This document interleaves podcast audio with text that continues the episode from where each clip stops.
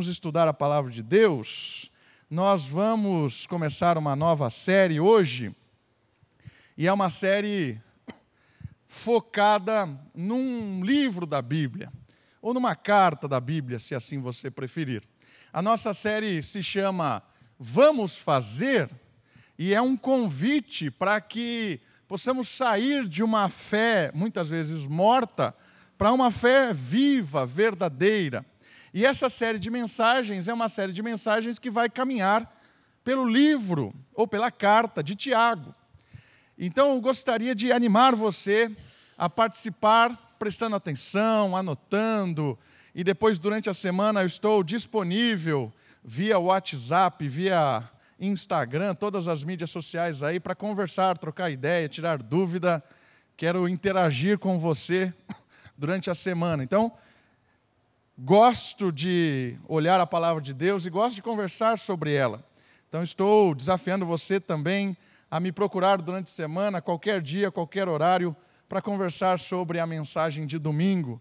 E é legal porque vocês vão ser animados com ela também nos encontros nas terças-feiras, né? Então, nós vamos caminhar na carta de Tiago, e eu queria, em primeiro lugar, apresentar quem é Tiago. Quem é Tiago que leva o nome desta carta? Quem foi Tiago? Aparecem no Novo Testamento quatro figuras com o nome de Tiago. Quatro figuras. Mas somente dois têm sido propostos, propostos como autores deste livro: o filho de Zebedeu, o irmão de João, e Tiago, aquele que é meio-irmão de Jesus Cristo. Dois são os mais cotados. Mas o mais cotado mesmo é Tiago, o meio-irmão de Jesus. Por quê? Porque o outro Tiago, segundo o próprio relato do livro de Atos, ele foi martirizado muito cedo. É aquele que morre quando Pedro é liberto e ele é martirizado, ele é morto. Então, provavelmente, ele tenha morrido muito cedo para ter escrito essa carta. Então, nós ficamos com Tiago, meio-irmão de Jesus, aquele que aparece como o pastor da igreja em Jerusalém, aquele que liderou o primeiro concílio, aquele que estava na primeira reunião conciliar da igreja, como um dos pilares. Tiago é este o personagem que escreve essa carta.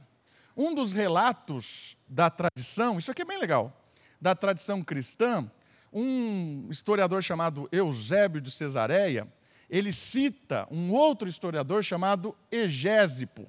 Olha que nome bonito para você dar para o seu filho. Egésipo. E eu li a descrição de Egésipo, que é do quarto, terceiro século por aí, descrevendo um pouco da vida de Tiago e descrevendo um pouco a sua morte. E é muito legal porque ele é chamado nessa descrição de justo. Tiago, líder da igreja de Jerusalém, é um homem justo. Então, se você procurar por exemplo, em qualquer buscador da internet, vai no Google e digita Tiago, vai aparecer lá no Wikipedia. Tiago o Justo.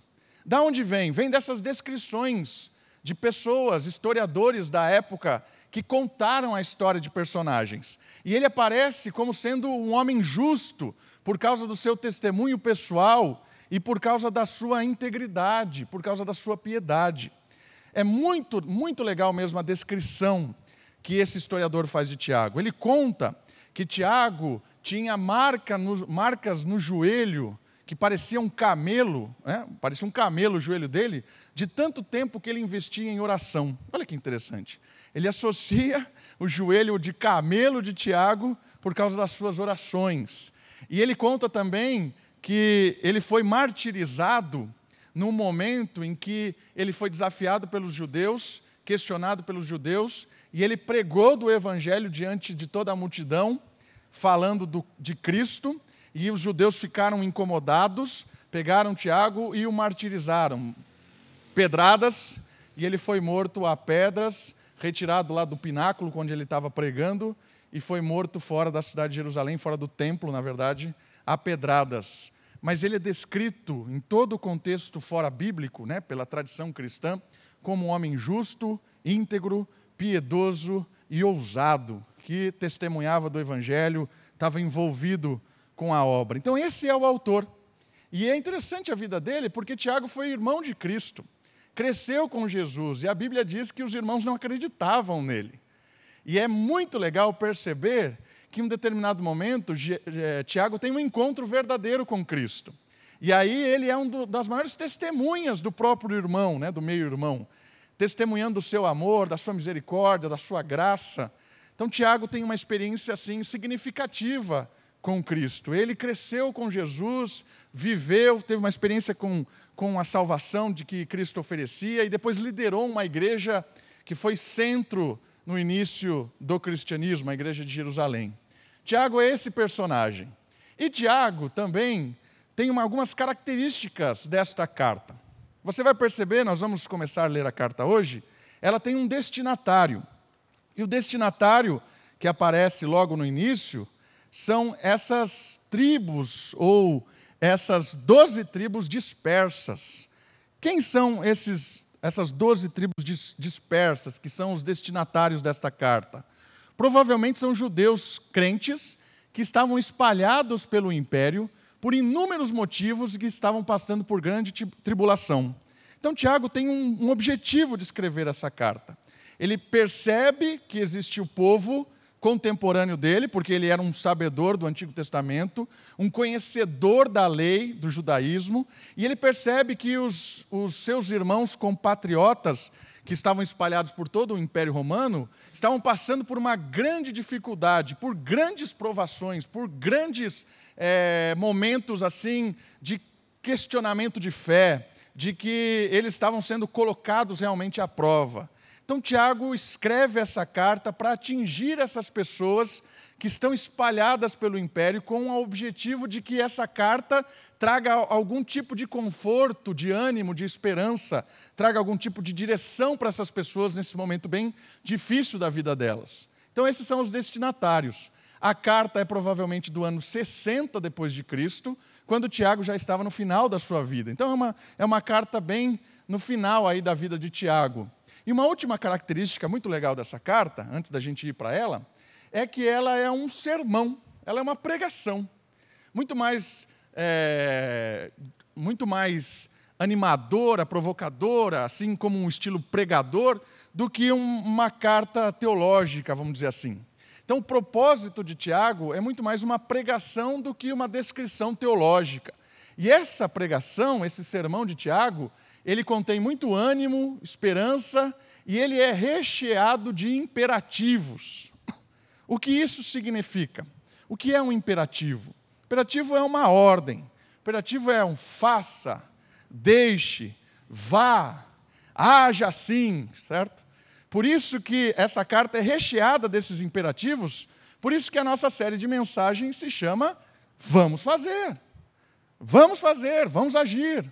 Vamos ser desafiados pelo evangelho e vamos estar em ação trabalhando, testemunhando e anunciando a, verdadeiras, a verdadeira salvação do Senhor Jesus. Tiago, essas são as características da carta e nós vamos para ela. Então, se você já abriu em Tiago, se você ainda não abriu, deixa eu ir até Tiago aqui na minha Bíblia também. Nós vamos caminhar na carta de Tiago.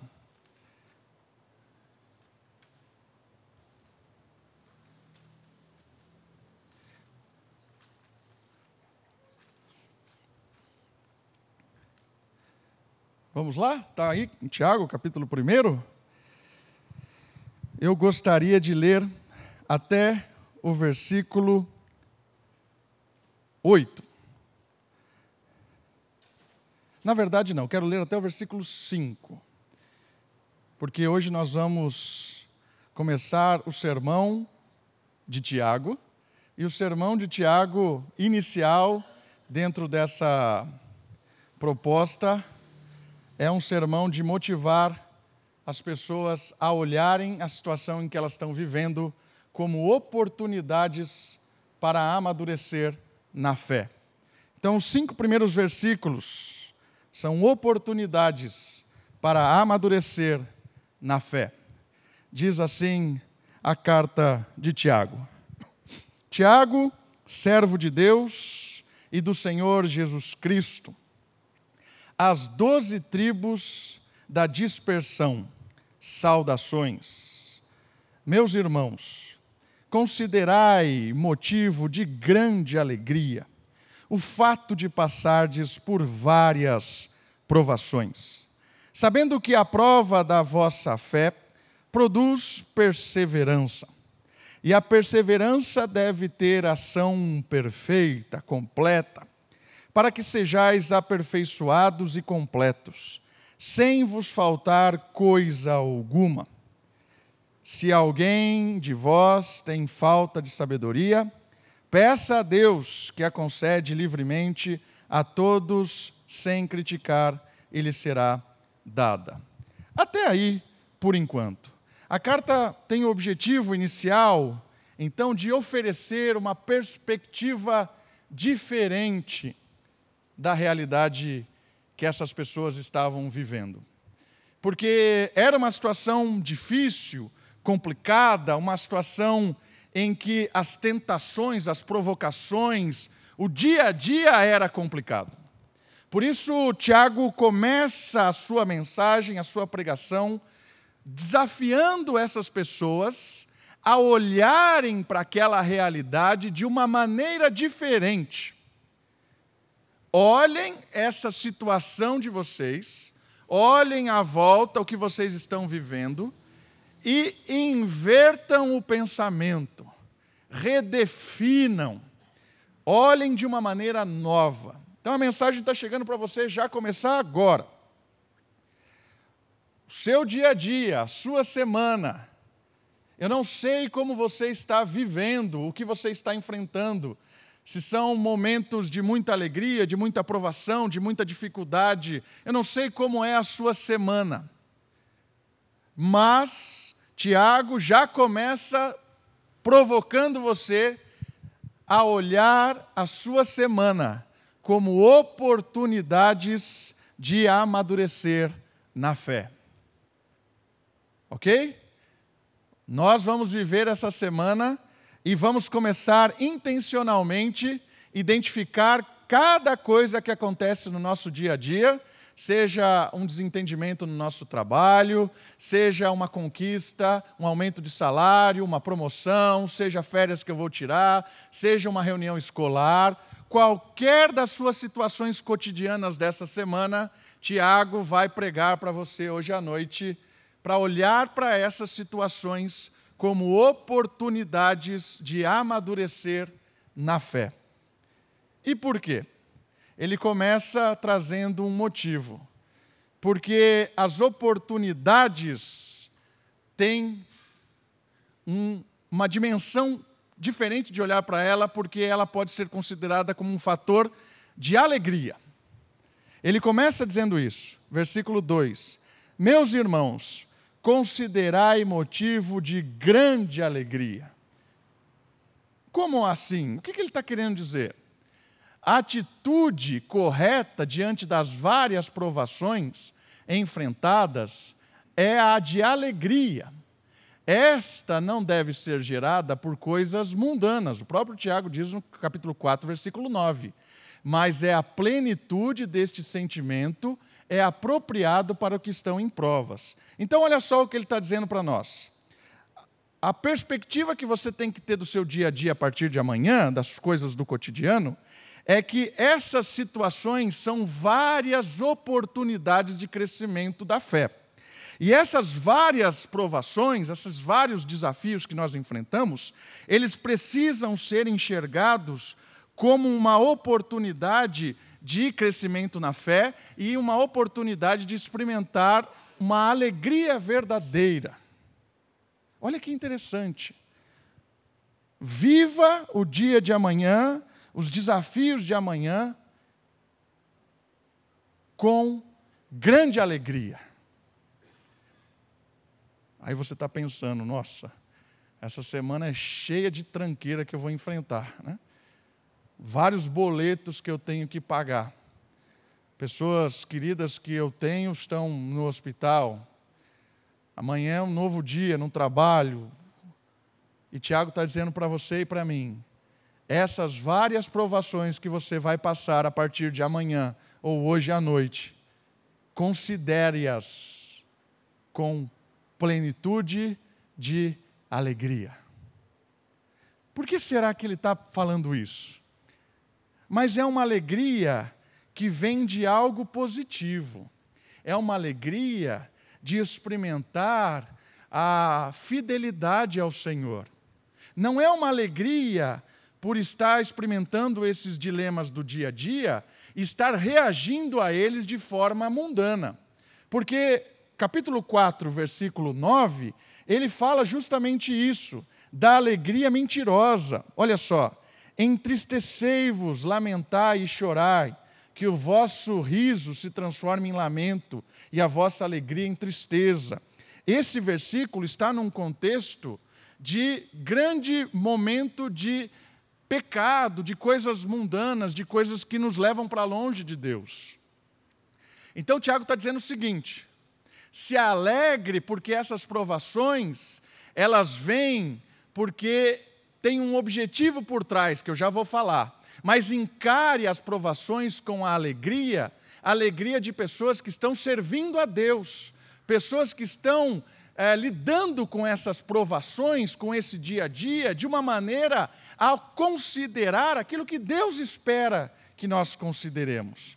Então, quando você e eu decidimos fazer o que é certo, em qualquer das situações que vão aparecer nesse, nessa sua semana, na minha semana, quando nós decidimos obedecer a Deus e essa obediência gera uma provocação, gera uma provação, nós precisamos olhar essas provações que são decorrentes da nossa obediência a Deus, da nossa fidelidade a Deus, com alegria. É isso que Tiago está falando. E não olhar os momentos em que a gente cede às tentações, os momentos que a gente é, aproveita-se dessas provações para fazer o que não deve, e aí a gente se alegra por ter escapado dela, né? Se alegra com o jeitinho brasileiro. Então precisou mentir, eu dei um jeito de mentir, me livrei de alguma coisa, preciso dar uma desviada de um negócio, precisei trapacear em algum momento. Ufa! Me livrei dessa aprovação e agora estou feliz aqui da vida. Não, isso Tiago está falando assim, isso você deve lamentar. O que deve te alegrar é que quando você decide fazer o que é correto, isso vai intensificar. Isso é motivo de alegria, fazer o que é correto diante de Deus. Tenha como motivo de alegria passar por várias provas.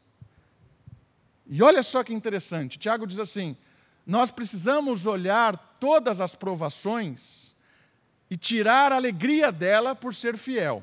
Que provações eram essas que Tiago está nos desafiando a olhar? Aqueles crentes, eles eram odiados, eles eram desprezados, eles eram perseguidos por causa da fé que eles tinham em Cristo. Então, meus irmãos, Tiago começa dizendo para você: você e eu nós temos que ter alegria em ser provado por causa da nossa fé.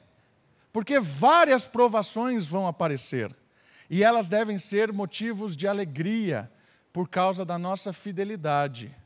Não motivo de alegria porque nós demos um jeito de nos livrarmos dela, certo? Porque as, as, as provações, quando a gente se livra dela com, com escapes, com atalhos, isso gera tristeza no nosso coração, isso gera rebeldia diante de Deus, mas é motivo de alegria quando nós somos fiéis a elas, a, a, a lei de Deus. E olha só as provações que esse pessoal estava passando, e Tiago está desafiando eles a, a olharem essas provações com alegria. Que tipo de provação esse pessoal estava passando? 1,27 diz que eles estavam perdendo pessoas. Então, eles estavam lidando com luto. Quantos de nós passamos por luto? Perdemos pessoas queridas. Não só o luto, mas o próprio momento de enfermidade. É um momento de provação, é um momento de desânimo, é um momento de falta de esperança. Quem aqui nunca olhou para uma situação de doença ou de morte e questionou a Deus? Ó oh, Senhor, por quê? O que eu fiz? A gente tem a tendência a olhar é, esse momento de dor, de sofrimento, de doença e de morte como algo punitivo de Deus. Mas Tiago está dizendo o seguinte: isso é normal, isso acontece, é da vida. perder, doença, dificuldade, tenha alegria nessa situação. Que loucura isso. Ele vai nos animar daqui a pouco a complementar essa ideia da alegria. Mas o que ele está provocando logo inicialmente é para que nós possamos olhar para essas situações duras da vida e começar a olhar para elas de uma maneira diferente, como oportunidades de crescimento na fé. Então a alegria vai ser embasada daqui a pouco. Espera um pouquinho.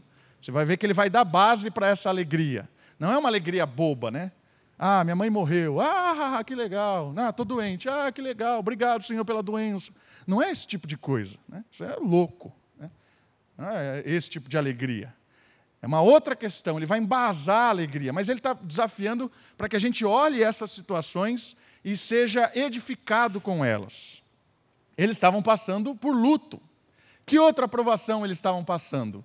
2,6. Eles estavam passando por processos judiciais movidos por ricos. Olha que interessante.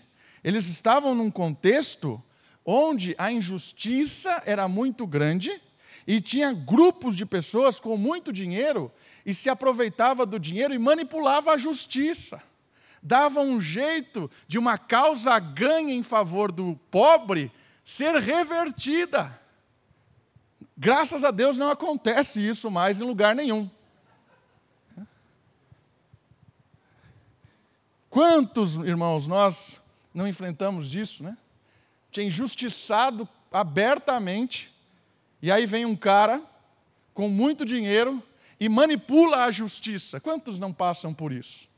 É, talvez com uma questão trabalhista, talvez. Eu tenho um, um amigo que contou uma história que ele foi envolvido num acidente de trânsito. O cara bateu no carro dele, na verdade a esposa estava dirigindo, e quando o cara saiu do carro que bateu, o cara estava completamente bêbado. E aí eles começaram a conversar e tal, o cara bebo, bebaço. Só que depois o cara era gerente, presidente de uma empresa gigantesca. Depois apareceram seis advogados. O que você acha que aconteceu? É esse tipo de coisa que esses irmãos estavam vivendo. Onde a incerteza é muito grande, porque o dinheiro tem muito poder. E o dinheiro ainda tem muito poder. O dinheiro manipula as coisas. Tiago está dizendo: olhe essas coisas, olhe essas provações e vejam elas de maneira diferente. Tente olhar para elas com alegria. Está ficando cada vez mais doido, né? Olhar com alegria essas questões muito duras. Doenças em geral, 5,14. Crise no trabalho, 5 de 1 a 6. O pessoal estava envolvido com várias dinâmicas do trabalho, várias e várias provações vindas do trabalho, do cotidiano deles. E em Hebreus tem uma descrição muito interessante sobre o sofrimento, perseguição, no 11, do 36 ao 38. Uma lista ali muito maior, nem quero ler porque o tempo é curto. Mas o que já deu para entender logo de cara na mensagem de Tiago é que não só esses nossos irmãos judeus crentes viviam dias difíceis, nós vivemos dias difíceis difíceis, queridos. Não se enganem. Não se enganem.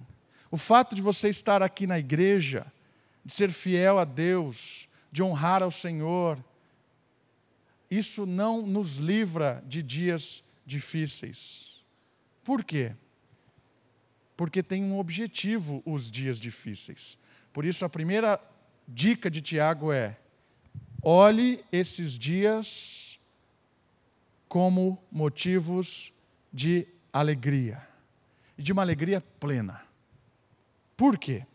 E aí ele vai começar a explicar o porquê. Porque essas diversas situações têm um objetivo. E tem um objetivo formativo de Deus, que é produzir perseverança. Versículo seguinte começa com essa instrução, versículo 3. Sabendo que estas provas, essas situações difíceis, essas injustiças do dia a dia, ela produz perseverança. E o que é perseverança? A maneira de se obter alegria em meio à prova é conhecer o motivo pelo qual Deus se utiliza dela em nossa formação de filhos. E o motivo é perseverança. E a perseverança é um objetivo de provação da fé. Eu achei que tinha ali no slide, mas sabe o que é perseverança? Perseverança é isso aqui, ó. A palavra significa literalmente isso aqui, ó. Formiga e madeira? Não, não é isso. A, a palavra perseverança significa estar embaixo embaixo de algo pesado. Isso é perseverança. Então, as várias provas, elas têm um objetivo. O objetivo é colocar você e eu debaixo delas e provo, pro, produzir rigidez, sustentabilidade, força. Perseverança é estar embaixo e em condição de carregar aquilo. É isso que literalmente significa perseverança. Deus leva-nos até essas provas, para que a partir dessas provas, Ele nos coloca embaixo delas e nós conseguimos, com o poder do Espírito, suportá-las. E essa, esse suporte que nós damos a ela, isso gera rigidez, força, maturidade. Então, olha só, o motivo de alegria é porque Ele vai me colocar e vai te colocar debaixo de situações que vai amadurecer, que vai dar rigidez.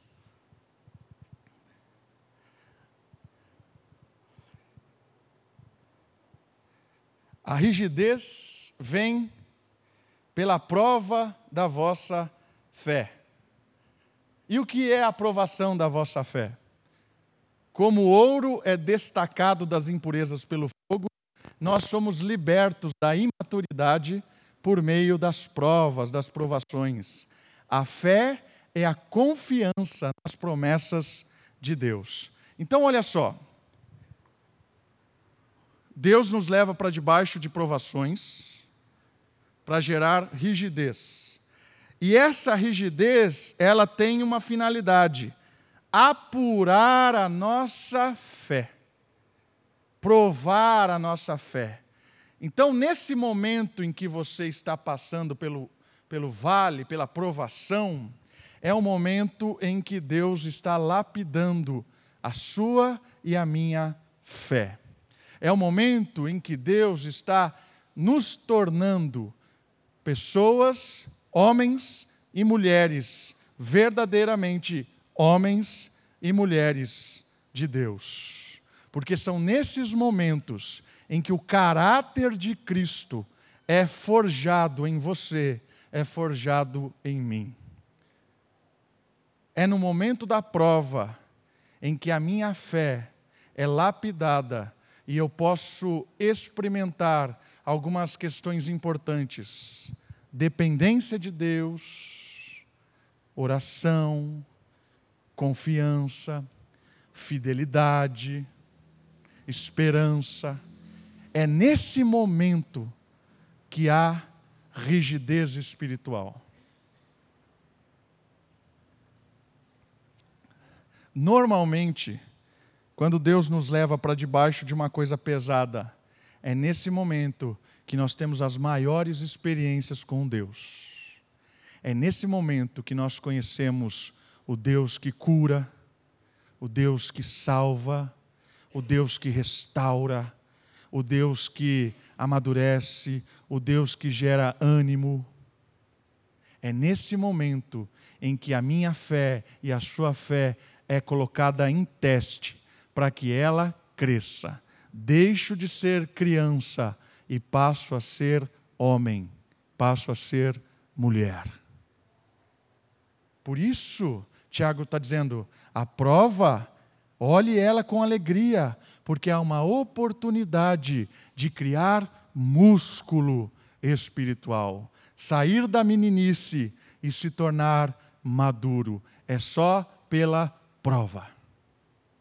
Esse é o método de Deus. Você pode falar que método maluco, absurdo. Você pode até considerar isso, mas ele leva tão a sério esse método que ele aplicou no seu próprio filho. O método que Cristo experimentou no desenvolvimento da sua humanidade foi o método da perseverança e da provação. Quem levou Cristo ao deserto para ser provocado pelo diabo? Sabe quem levou? O Espírito Santo. O Espírito de Deus o conduz até o deserto. Cristo chegou a hora de amadurecer como ser humano. O autor aos Hebreus diz que Cristo aprendeu o que era o sofrimento por meio da obediência. Obediência é fé, confiança na palavra do Pai. Não faça a minha vontade, faça a tua, disse Jesus no momento em que transpirava sangue. Rigidez humana é fruto de homens e mulheres que carregam grandes fardos de forma fiel e obediente. Por isso, as provações que vão começar daqui a pouquinho e a semana toda são oportunidades de maturidade, são oportunidades de estar mais próximo de Deus, de crescer. Por isso, olhe para essas oportunidades com alegria e não com desespero, não com desânimo, não com desesperança, mas com grande alegria, porque é privilégio caminhar e suportar para a glória de Deus, porque é ali que o meu músculo espiritual aparece. Tiago está falando isso para pessoas que estão vivendo grandes desafios. Não é para qualquer pessoa estar tá ali chorando porque perdeu qualquer coisinha. Não. São coisas duras.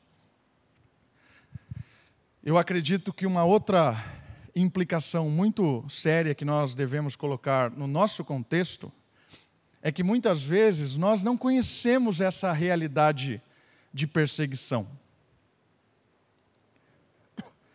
E o fato de nós não conhecermos essa realidade de perseguição e de não conhecermos essas esses fatores, às vezes eles, ele nos leva para uma outra realidade que é tão quanto perigosa, que é a realidade de acreditar que provação, dificuldade na vida é resultado de falta de fé. Então, se você perdeu o emprego, é porque faltou fé. Se você está doente, é porque está com falta de fé. Se você, qualquer coisa que aconteça, qualquer provação da vida é falta de fé. Meus irmãos, Tiago está desmontando esse argumento. Porque Tiago está dizendo assim: tudo isso são oportunidades de amadurecer. Porque se Cristo passou por isso e isso o tornou o homem perfeito, o ser humano perfeito, ele vai formar os seus filhos da mesma maneira, com o mesmo método. Então, olhe as provações da vida como oportunidade de amadurecer a fé. E o outro lado que eu ia comentar é a questão que muitas vezes nós somos desanimados a perseverar pelo conforto, pelo comodismo. O comodismo e o conforto nos tira dessa realidade aqui, ó. Porque essa realidade é dura fica segurando algo aqui por algum tempo, né? ou fica numa posição por algum tempo. Começa a doer. Mas a realidade do comodismo do nosso mundo, ela nos, nos torna imaturos. Quando nós temos essa perspectiva de que o crente não pode sofrer ou não deve sofrer, isso é destruidor em todos os sentidos. Porque desde o ensinamento para os nossos filhos, nós evitamos que os nossos filhos sofram, se decepcionem, criamos cercadinhos para eles, e aí crescem crianças mimadas, fracas, choram para tudo, porque não sofrem na vida. E nós mesmos, qualquer coisinha eu tento resolver para que eu não chore, para que eu não me decepcione, porque não aguento mais, eu fujo. Porque nós estamos na era do comodismo. Então eu tenho um problema na igreja com um irmão, com uma irmã, ah, não vou mais. Eu tenho uma dificuldade lá no trabalho, já fecho a cara, não falo mais nada.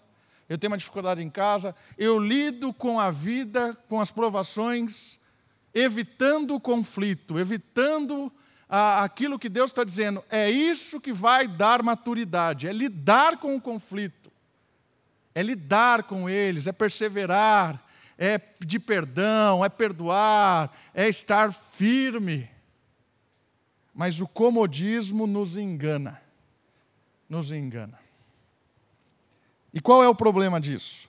Do engano do comodismo ou de não perseverarmos? Olha os cinco, quatro na verdade.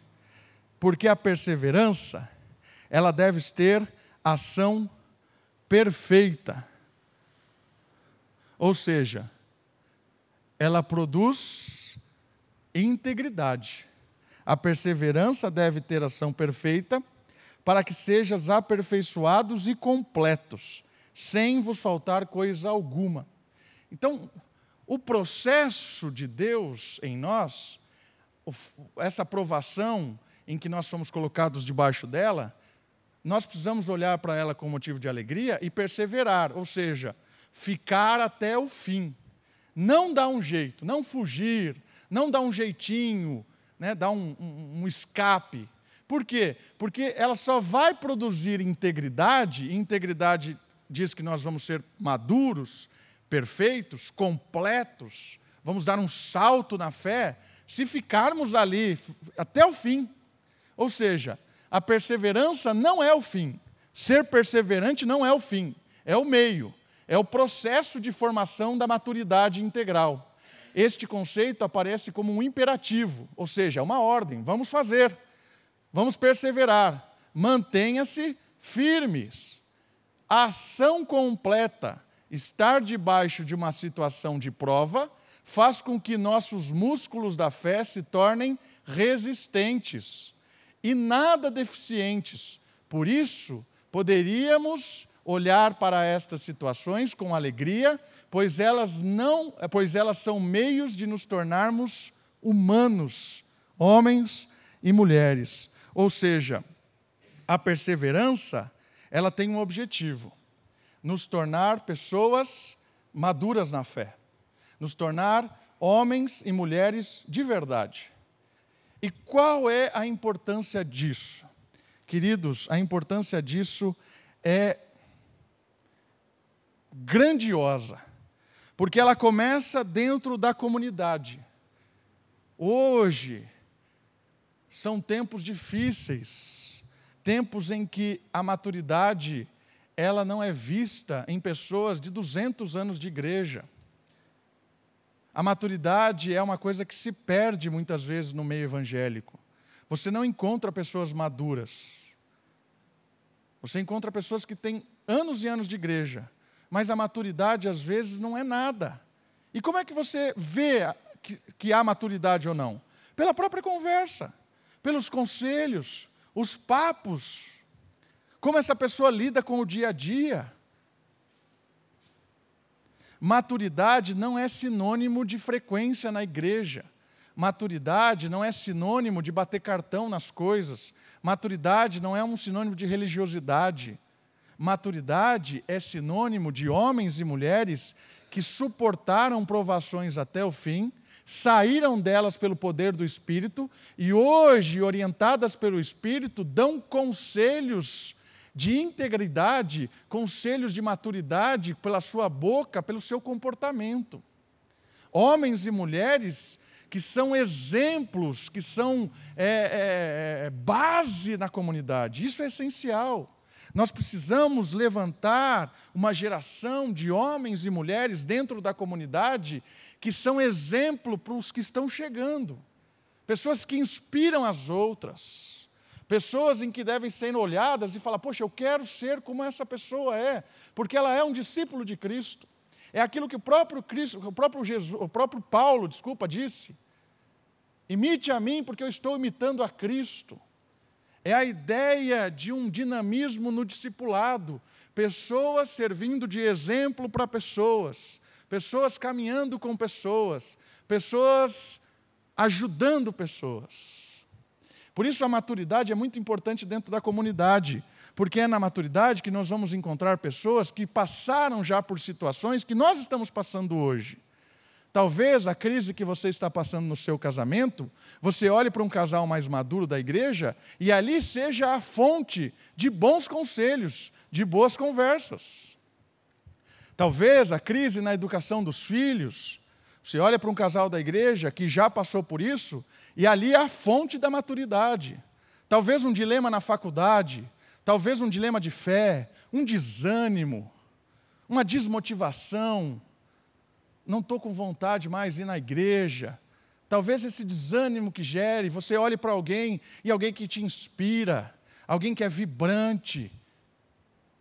Nós precisamos de homens e mulheres que sejam exemplos de maturidade. E a maturidade, ela é fruto de provação, de perseverança e perseverança até o fim, pelo poder do Espírito. Crente que não passa por provação até o fim, que não resiste, que não é obediente até o fim, nunca vai ser maduro. Sempre vai ser criança. É aquilo que o apóstolo Paulo enfrenta em Coríntios, por exemplo. Quando Paulo escreve uma carta aos irmãos em Coríntios, ele diz assim: Eu não acredito que eu ainda estou tendo que falar essas coisas para vocês. Vocês estão bebendo leitinho quando deveriam estar comendo carne. Está faltando o quê? Maturidade. Maturidade. Irmãos, eu acredito que esse é um grande desafio para nós hoje. É um grande desafio para a igreja do nosso século. Porque a igreja do nosso século, as pessoas hoje espalhadas por todos os cantos, são pessoas que não sabem lidar com problemas. Pessoas que não sabem lidar com o insucesso. Pessoas que não sabem lidar com as derrotas, com as perdas. Pessoas que se decepcionam muito fáceis. E sabe o que é pior? Pior é que a perspectiva não é de melhora. A perspectiva é de piora. Porque eu olho para as gerações e são tristes. Fui na reunião de pais essa semana e você olha a realidade da molecada que está crescendo, é deprimente. Porque aí vem a segunda questão importante de maturidade. É porque a influência não termina na igreja. A, igre... a, a, a influência extrapola a comunidade. É porque daí a sociedade precisa de homens e mulheres com maturidade. Para que o seu vizinho, o seu colega de trabalho, a colega da escola, a mamãe da escola na reunião de pais. Posso olhar para você, para mim e perceber que há uma estabilidade que não é normal, que não é natural e não é mesmo, é fruto do espírito. E essa maturidade começa a abençoar pessoas na vizinhança, no trabalho, na faculdade, onde Deus nos leva. A maturidade leva esperança, leva segurança, leva transformação.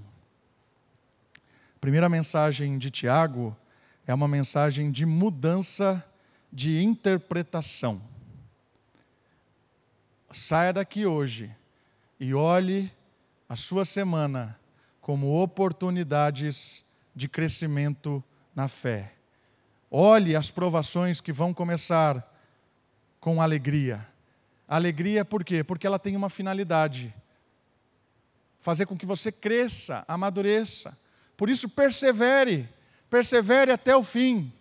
E essa perseverança vai gerar homens e mulheres que serão usados de forma grandiosa dentro da igreja, fora da igreja, para a glória de Deus. Vamos orar?